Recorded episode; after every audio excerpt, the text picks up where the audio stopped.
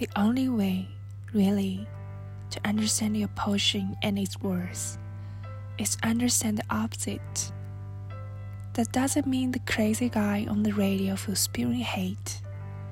It means the decent human truth of all the people who feel the need to listen to that guy. You are connected to those people. They're connected to him. You can't get away from it. This connection is part of contradiction. It is tension I was talking about. Because tension isn't about two opposite points, it's about the line being stretched in between them. And we need to acknowledge and honor the tension and the connection that tension is part of.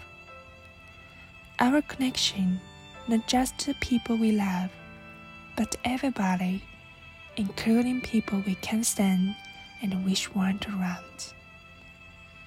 The connection we have is part of what defines us on such a basic level.